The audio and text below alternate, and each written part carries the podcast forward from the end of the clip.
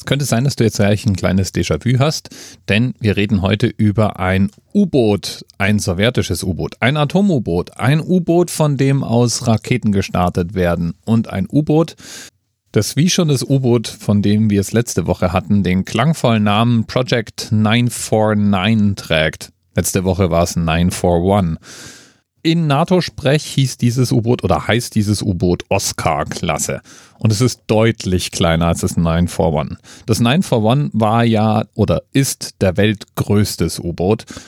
Die 949er sind immer noch in ihrer U-Boot-Klasse der weltgrößten, aber nicht insgesamt, was man schon an der Anzahl mitfahrender Personen sieht.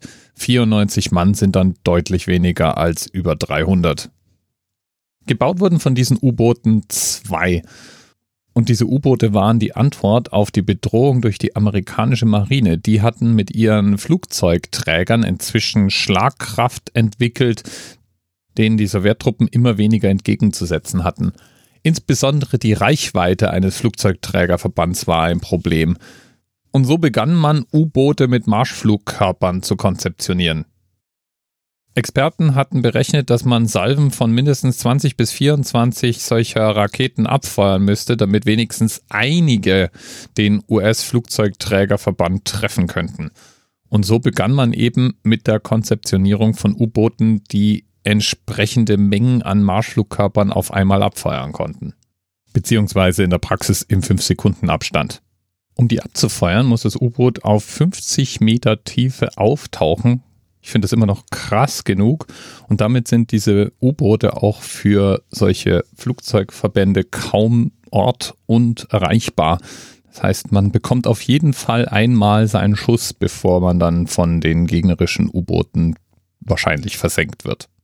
Ganz allgemein finde ich die Zahlen, in denen diese U-Boote konstruiert wurden, interessant. Zwei von dieser U-Boot-Klasse sechs von der größten U-Boot-Klasse. Das sind immer so Einzelanfertigungen gefühlt. Spielt aber gar keine Rolle. Wenn man auf jeden Fall sein Ziel erreicht, dann sind wahrscheinlich auch einzelne Waffen ideal geeignet. Die U-Boote werden jedenfalls immer noch gewartet und regelmäßig aktualisiert.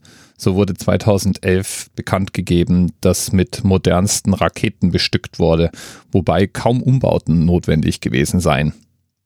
Bis bald. TMRS 10, 9, 8. The experience of 47 individual medical officers. Was hier über die Geheimzahl der Illuminaten steht. Und die 23. Und die 5.